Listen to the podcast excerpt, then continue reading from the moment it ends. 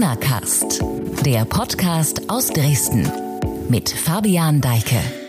Im Corona-Cast zu Beginn dieser Woche hatte ich gesagt, die Lage ist dynamisch und daran hat sich nichts geändert. Ich bin Fabian Deike, willkommen bei einer neuen Folge dieses Podcasts von sächsische.de.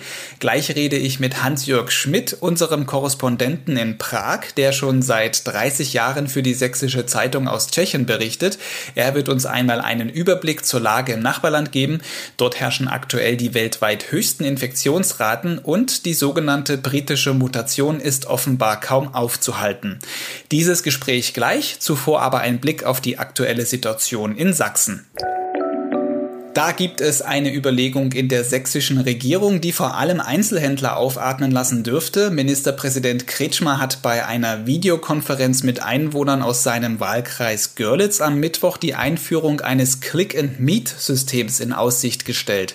Auf Twitter schrieb er zudem, die Coronavirus-Situation bleibe sehr angespannt, die Infektionszahlen fielen nicht mehr um eine verantwortungsvolle Perspektive aber bieten zu können, könne Click and Meet eine Option sein. Dies werde nun geprüft, so der Regierungschef.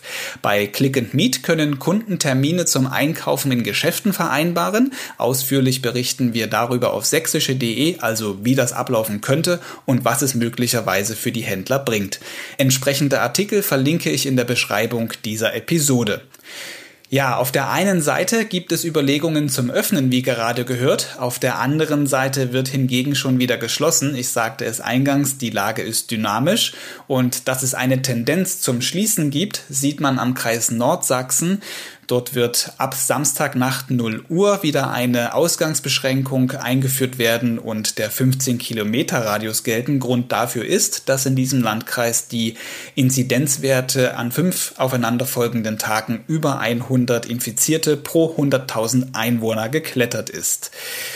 Im Vogtlandkreis sind diese Infektionsraten schon längst erreicht. Dort hat man aktuell einen Wert von um die 200 und aus diesem Grund wird dann ab 1. März, also ab kommenden Montag, auch wieder in Grund- und Förderschulen kein Unterricht mehr sein und die Kindergärten sind auch geschlossen.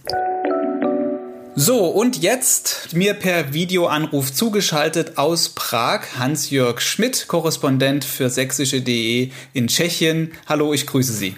Ahoy aus Prag.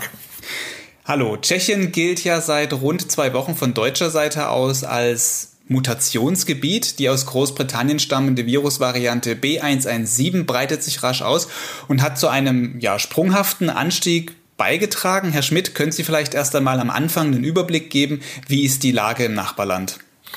Ja, am besten ich zitiere da den tschechischen Regierungschef Andrej Babiš, der sagte vor zwei Tagen, wir durchleben eine extrem ernste Situation. Wir müssen alles tun, um eine katastrophale, eine totale Katastrophe abzuwenden. Unser Gesundheitssystem erwartet Höllentage, soweit der Premier. Und in der Tat ist es so, wir, wir stehen ja unmittelbar vor dem ersten Jahrestag, da man hier Infizierte aufgespürt hat, dass wir zu diesem ersten Jahrestag die schlimmste Zeit der ganzen bisherigen Pandemie erleben. Tschechien hat momentan täglich deutlich mehr Neuinfizierte als Deutschland das aber achtmal so groß ist wie Tschechien. Mehr als jeder zehnte Einwohner ist positiv getestet. Es gibt um die 20.000 Tote. Die Bettenbelegung geht zwar leicht zurück, aber es wächst die Zahl der schweren Fälle, die zudem auch immer jünger werden. Und das Letztere hängt natürlich zusammen damit, dass äh, ältere Menschen jetzt also auch schon geimpft worden sind. Das heißt, die Zahl der Kranken in dieser Risikogruppe geht zurück. Das Problem sind hier die schweren Verläufe. Bei den Intensivbetten wird es immer komplizierter. Und zwar vor allem, weil es nicht mehr ausreichend Pflegepersonal gibt, das entsprechend hochqualifiziert ist. Der Blick von außen ist immer so ein bisschen schwierig. Ich hatte jedoch beim, beim Lesen von Nachrichten in den letzten Wochen und auch Monaten immer so ein bisschen das Gefühl, dass Tschechien teils lasch mit Schutzmaßnahmen umgegangen ist. Vor allem im Dezember, als eigentlich fast überall in Europas richtig harte Lockdowns herrschten, durften in Tschechien Restaurants öffnen. Ich weiß gar nicht, ob auch Weihnachtsmärkte offen waren. Jedenfalls die Skisaison für Einheimische ist ja auch gestartet. Ist die momentane Situation vielleicht auch Folge aus dieser ja, laschen Corona-Politik? Also da muss man ein bisschen weiter ausholen. Man muss der Ehrlichkeit halber sagen, dass Tschechien die erste Phase im vergangenen Frühjahr bravourös gemeistert hat. Man hat damals sehr früh reagiert, sich völlig abgeschottet, auch die Grenzen geschlossen. Man wird sich erinnern, auch die Grenze zu Sachsen. Bis auf die Lebensmittelläden und auf die Apotheken war alles dicht. Es galt eine Maskenpflicht, obwohl es keine Masken gab, bis die Tschechen die Dinger selbst genäht haben. Das war eine Riesenleistung. Äh, die Tschechen waren damals wahnsinnig diszipliniert bei der, Umsicht, bei der Umsetzung der ganzen Maßnahmen. Äh, sehr viel disziplinierter anfangs als die Deutschen. Das war für mich übrigens auch sehr erstaunlich, weil äh, das mein Bild von den immer etwas das Lachsen-Tschechen ziemlich erschüttert hat. Äh, und ich war sehr erstaunt, wenn ich hier also im Fernsehen dann sah, was in Deutschland da alles noch so abgeht. Man hat dann also so schnelle Erfolge gefeiert, dass die Regierung stolz verkündete, im Mai, Juni, Corona ist de facto überwunden. Und wenn Sie sich erinnern, äh, es gab ein, ein Foto, das durch die ganze Welt gegangen ist, wie tausende Leute auf der Prager Karlsbrücke mit Sekt, Bier und Häppchen feierten. Wir haben es hinter uns. Ja, da hat man nicht gedacht, dass da tatsächlich noch eine zweite Phase kommt. Man fuhr also in den Sommerurlaub, alles war prima wie immer. Und äh, man war total sorglos. Und Mitte August dann mehrten sich die Fälle. Der, der damalige Gesundheitsminister wollte die Masken wieder einführen, wurde aber von, vom Regierungschef äh, gestoppt, der an seine Wahlen dachte. Der wollte die, die Chancen da nicht verspielen. Er wollte keine lästige Maskenpflicht, Maskenpflicht mehr für die Wähler haben. Das hätte ihm äh, alles auf die Füße fallen können. Dann kamen die Masken 14 Tage zu spät und es gab sofort äh, steigende Inzidenzen. Und die dritte Phase die ging dann äh, äh, bis in den Dezember hinein. Am 5. Oktober begann der letzte Lockdown, den man hätte vermeiden können. Und als dann Weihnachten näher rückte, da ließ die Regierung wieder öffnen. Weihnachtsmärkte übrigens, weil sie das ansprachen, gab es teilweise, aber dort verzehren durfte man nichts. Und am 27. Dezember, einen Tag nach Weihnachten, war dann alles wieder dicht. Und dieses Hin und Her, die ist dem Land, äh, das ist dem Land nicht bekommen. Und jetzt haben wir die vierte Phase seit dem Jahreswechsel. Die Zahlen gehen nicht mehr zurück, obwohl das Land alles tut. Und wir befinden uns in so, einer, so einem Stadium der Resignation und man kann schon sagen der Verzweiflung. Und vor allem, die Leute ziehen nicht mehr mit. Das ist natürlich ein zusätzliches Risiko, dass die Leute nicht mehr mitziehen. Neben dieser sich offenbar ausbreitenden oder stark ausbreitenden Virusvariante B117, die man auch als britische Variante bezeichnet. Diese Variante ist ja so, ja, auf dem Vormarsch. Virologen schätzen das jetzt bei uns in Deutschland so ein, dass diese Variante auch das Potenzial hat, alle bisherigen Varianten in unserem Gebiet zu verdrängen, also die vorherrschende Virusmutation zu werden. Ist das etwas auch, was die tschechischen Experten sagen? Wie gehen die Gesundheitsbehörden jetzt insbesondere mit der Mutation um? Also in Tschechien hat diese britische Mutation de facto die Oberhand schon gewonnen. In den Tests trifft man auf sie zu 70 Prozent und mehr. Es gibt mittlerweile auch Fälle der südafrikanischen und der südamerikanischen Mutation, aber bislang nur sehr, sehr wenige. Und glaubt man den Experten, dann mehren sich äh, mit der britischen Mutation vor allem die schweren Fälle. Also Anfang dieser Woche hatten Sie ja auch auf sächsische.de ähm, einen Bericht der aus der grenznahen Stadt Eger geschrieben und dort muss ja schon so eine ziemlich ja, angespannte Lage herrschen. Dort war, gibt es Berichte von Triage, also dass Ärzte entscheiden, welchen Patienten sie zuerst helfen oder welchen halt später. Und damit treffen sie ja auch möglicherweise Entscheidungen über Leben und Tod. Also ist das jetzt nicht nur ein Einzelfall in dieser Stadt, sondern das ist auch tatsächlich flächendeckend jetzt zu beobachten in Tschechien, dass das Gesundheitssystem so am Limit ist oder darüber hinaus? Ja, also man darf sich das nicht ganz so massenhaft vorstellen, wie wir das vielleicht in Erinnerung haben aus dem vergangenen Frühjahr, etwa aus Norditalien, Bologna, sage ich mal. Es gibt hier solche Fälle. Auch die Ärzte reden in den Medien offen darüber. Aber wenn die Journalisten nachfragen, ob hier tatsächlich zwischen Leben und Tod entschieden werden muss, dann werden diese Ärzte etwas einsilbiger. Man bemüht sich hier äh, äh, ganz krampfhaft, das Problem herunterzuspielen, verweist auf klare Regeln, die es für solche Fälle gäbe. Und zwar, die es eben auch schon gegeben habe, habe vor Corona. Das Gesetz, so heißt es hier, schreibt vor, dass die Ärzte allein darüber zu entscheiden haben, ob eine intensivmedizinische Behandlung für einen Patienten noch Sinn macht oder nicht, ob damit also seine Lebenssituation verbessert werden kann. Und wenn die Aussicht darauf schlecht ist, dann darf die Intensivbehandlung abgebrochen werden zugunsten eines Patienten, bei dem sich diese Behandlung noch lohnt.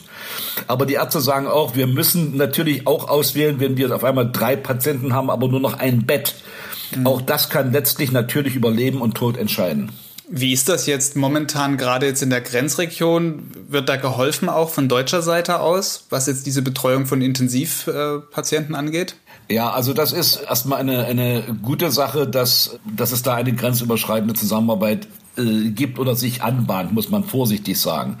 Es ist ja so, dass äh, äh, es ein Angebot aus Sachsen und Bayern zu helfen schon vor langer Zeit gegeben hat. Es gibt übrigens auch umgekehrt ein Angebot der Tschechen an Sachsen und Bayern, falls dort Bedarf besteht, äh, äh, Patienten hier nach Tschechien zu holen. Prag hat sich ja lange geweigert, äh, diese, diese Hilfe aus Deutschland anzunehmen, weil man sich vor der eigenen Bevölkerung offenkundig keine Blöße geben wollte. Also der Gesundheitsminister hat gesagt, äh, wenn wir das ablehnen, dann ist das ein Signal dafür, dass sich dieses Land allein um seine Bevölkerung kümmern kann. Das Problem ist, das ist nationalistischer Unsinn. Das sagen Politologen hier zuhauf und sie haben aus meiner Sicht völlig recht. Die Verantwortlichen beispielsweise im Karlsbader Bezirk bitten seit Anfang des Jahres in Prag inständig darum, äh, dass die deutsche Seite äh, äh, helfen kann. Das läuft jetzt nun an. Es stehen erstmal neun Betten in Sachsen zur Verfügung. Das hört sich wenig an. Aber hier geht es vor allem um, um die Geste. Bundeskanzlerin Merkel hat in einem Telefonat Premierminister Babisch zugesichert, auch in anderen Bundesländern für die Tschechen um Hilfe zu werben. Und wie ich höre, gibt es jetzt auch Angebote aus Sachsen-Anhalt und auch aus Nordrhein-Westfalen zur Aufnahme tschechischer Patienten. Der Schwerpunkt sollte aber meiner, meiner Meinung nach letztlich in Sachsen und Bayern liegen, auch weil es äh, dort in vielen Kliniken äh, tschechische Ärzte gibt, damit äh, also die Verständigung zwischen Arzt und Patient äh, problemlos laufen könnte. Also Nordrhein-Westfalen ist also sehr, sehr weit weg und also mit Tschechen gibt es da nicht sehr viel. Ja, also das, ich denke, das wird jetzt anlaufen. Man muss natürlich einfach auch sehen, dass äh, äh auch die die Grenzregion äh, Sachsen, Bayern nun auch gucken müssen, äh, dass sie äh, nicht leichtfertig äh, mit ihren äh, Betten umgehen, die sie da zur Verfügung haben. Sie müssen auch erstmal an, an die eigenen Leute denken. Aber es, es, es geht vorwärts, es geht um die Geste. Grenzregionen sprechen wir gleich ein ganz wichtiges Thema an. Als Reaktion beziehungsweise als Vorsichtsmaßnahme hat Deutschland ja vergangene Woche diese Grenzkontrollen eingeführt, als Vorsichtsmaßnahme, um diese Mutationsvarianten zu bremsen. Der Individualverkehr, wenn man so will, der ist jetzt eigentlich komplett gestoppt. Es können nur noch Pendler unter bestimmten Bedingungen äh, hin und her fahren. Wie ist diese Maßnahme in Tschechien angekommen? Na, die Betroffenen waren natürlich alles andere als begeistert. Das kann man ja sich äh, gut vorstellen. Im Internet gab es also auch eine Gruppe, die verlangte Vergeltung, aber das musste man nicht so sehr ernst nehmen. Aber anders als Österreich wegen der Abregelung Tirols hat Prag in Berlin nicht laut protestiert. Äh, wie hätte es auch protestieren sollen? Wenn man äh, in manchen Grenzregionen Inzidenzen von 1000 und mehr hat, dann hat man ganz schlechte Karten. Da kann man also schlecht sagen, bei uns ist alles wunderbar, hört auf mit diesen blöden Kontrollen. Also das war klar, dass das nicht funktionieren kann. Außerdem muss man sagen, dass die Pendler in Tschechien schon immer auch vor Corona ganz schlechte Karten haben. Sie werden von der normalen Bevölkerung beneidet, weil sie vergleichsweise gut in Deutschland verdienen. Äh, dass sie das aber äh, nicht nur wegen des, des Geldes machen, äh, ins Nachbarland zum Arbeiten zu fahren, sondern auch, weil die tschechischen Grenzgebiete kaum Arbeitsplätze bieten. Das vergessen diese leider natürlich leider gern. Und die Regierung ist natürlich auch sauer, wenn Jahr für Jahr auch hochqualifizierte Leute lieber in Deutschland arbeiten. Ich sage mal tschechische Ärzte in sächsischen Kliniken. Aber wir haben nun mal die Freizügigkeit in Europa und äh, deutsche Ärzte arbeiten bekanntlich auch nicht alle in Deutschland. Mhm. Es arbeiten rund 11.000 Tschechen in Sachsen, davon gelten circa 8.500 als Pendler. Die Zahlen stammen aus dem Jahr 2019. Also die meisten fahren ja tatsächlich täglich hin und her, leben also in Tschechien, arbeiten in Sachsen. Denken Sie, dass diese Corona-Pandemie diese Pendlermoral negativ beeinflussen wird oder vielleicht, dass es dazu führen könnte, dass Tschechen sagen, okay, dann wandern wir ganz aus und ab aus Tschechien?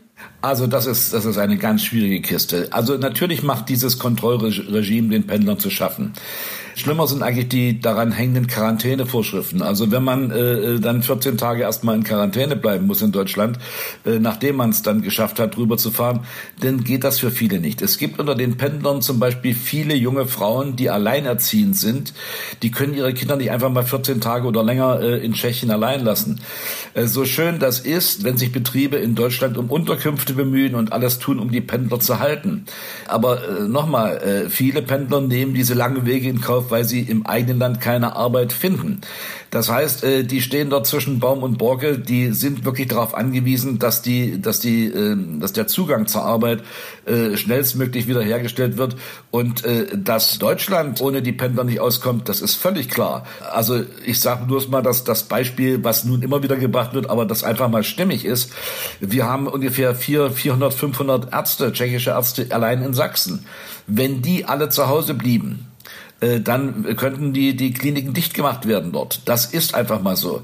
Äh, es wird mir hier zu wenig über eine, eine also nicht nur hier in Tschechien, sondern generell über eine, über die Grundfrage äh, debattiert, die jetzt eigentlich endlich mal angegangen werden könnte äh, äh in diesem Corona-Zusammenhang. Weshalb gibt es denn äh, im sächsischen Grenzgebiet oder im bayerischen Grenzgebiet äh, so viele freie Arbeitsplätze? Das hängt natürlich damit zusammen, dass dort Niedriglöhne bezahlt werden, dass dort also Mindestlöhne bezahlt werden, für die Deutsche dort nicht hingehen. Mhm. Ja, also das, äh, das schaukelt sich alles so hoch. Ich meine, äh, äh, wir haben anstelle von tschechischen Ärzten sehr viel ukrainische Ärzte hier. Wer, welche, welche Ärzte gibt es in der Ukraine noch? Russische vielleicht. Und dann gehen wir immer weiter. Und, und äh, wer, wer kümmert sich dann um Kamtschatka, die, die Ärzte aus Alaska? Also das, ja, äh, darüber sollten wir nachdenken. Es ist eine, äh, es ist keine gesundheitspolitische äh, Geschichte, die wir gerade haben. Es, es geht um eine sehr viel größere äh, Globalisierungsfrage. Jetzt kommen wir aber noch mal zurück nach Tschechien. Dort ist die Lage, ja. dort ist die Lage sehr, sehr angespannt. Aktuell sind so die sieben Tage Inzidenzwerte bei um die 700. In Deutschland haben wir vergleichsweise jetzt um die 60 gehabt zuletzt. Welche Schritte unternimmt die tschechische Regierung, um aus dieser ja schwierigen Situation rauszukommen?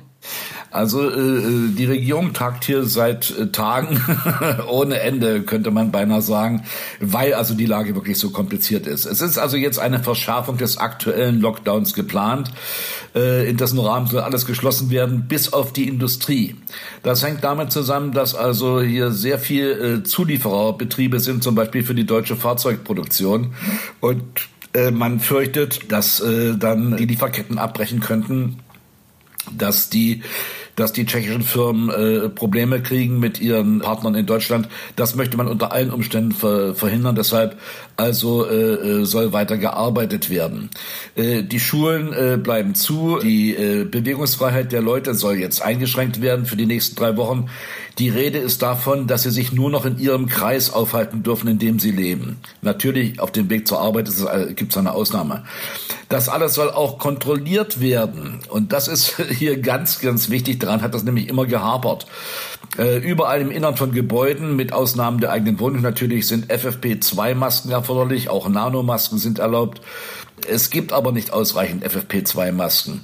Die kann man sich nicht, nicht so selbst herstellen, wie man das mit den Behelfsmasken vor einem Jahr gemacht hat.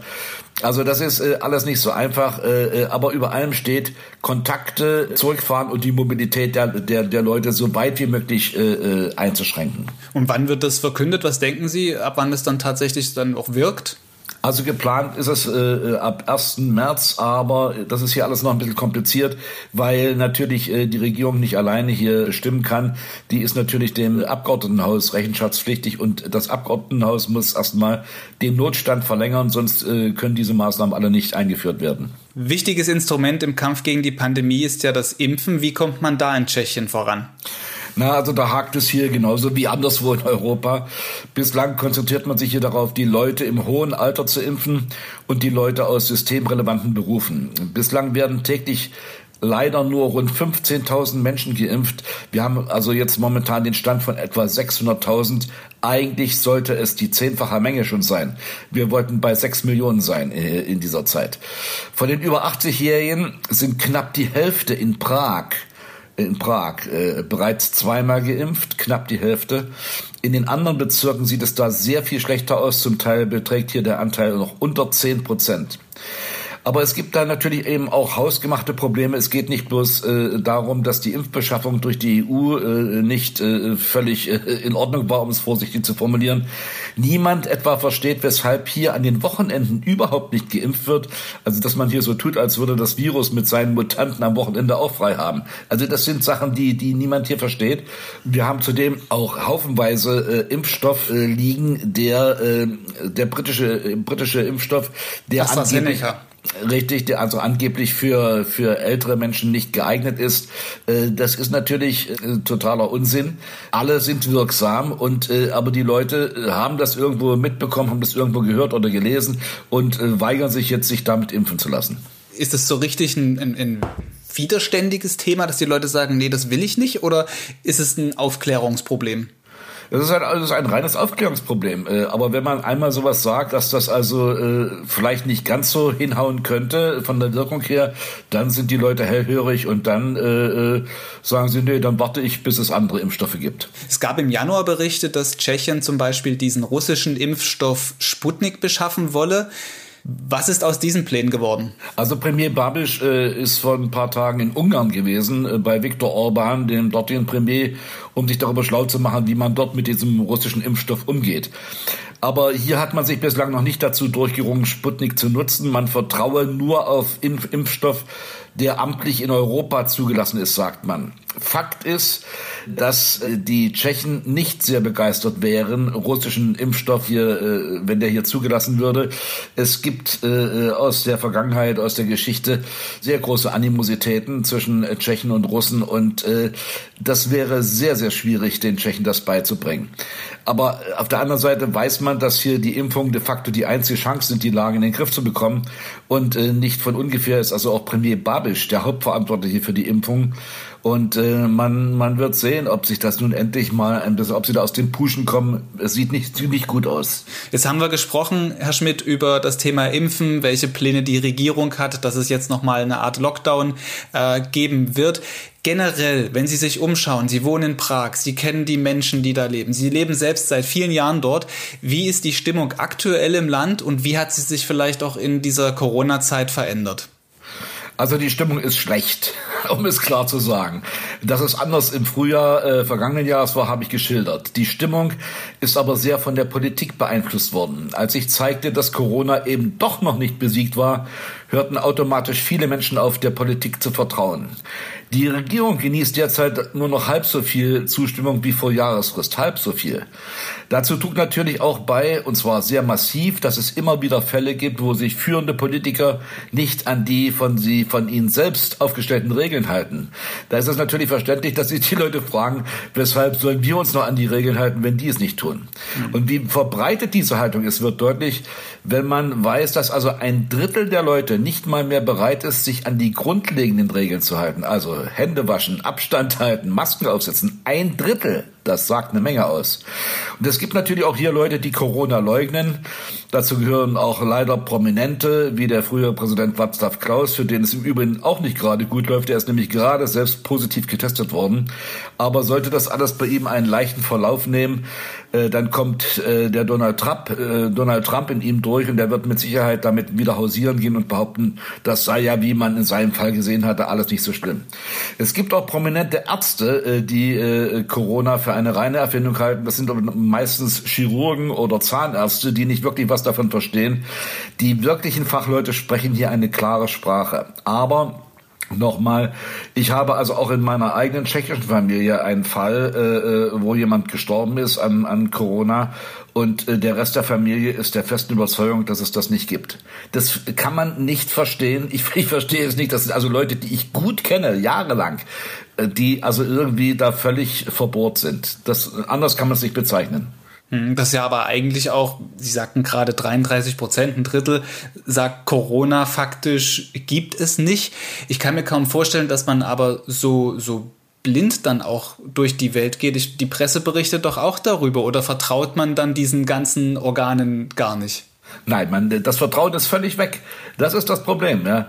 Äh, äh, äh, Sie müssen sich vorstellen, wenn, wenn also die, die unter großen Schmerzen für die Tschechen, es ist ein, ein großer Schmerz, wenn sämtliche Kneipen zu sind in diesem Biertrinkerland, äh, und dann aber irgendwie ein stellvertretender Minister oder ein Minister ertappt wird, wenn er wenn er äh, äh, aus einer Kneipe rauskommt, die geschlossen haben muss, ja und äh, der ist da aber stundenlang gewesen und es wird belegt durch Fotos und hin und her und er muss dann eingestehen, ja ich war da und so weiter, aber es ging nicht anders.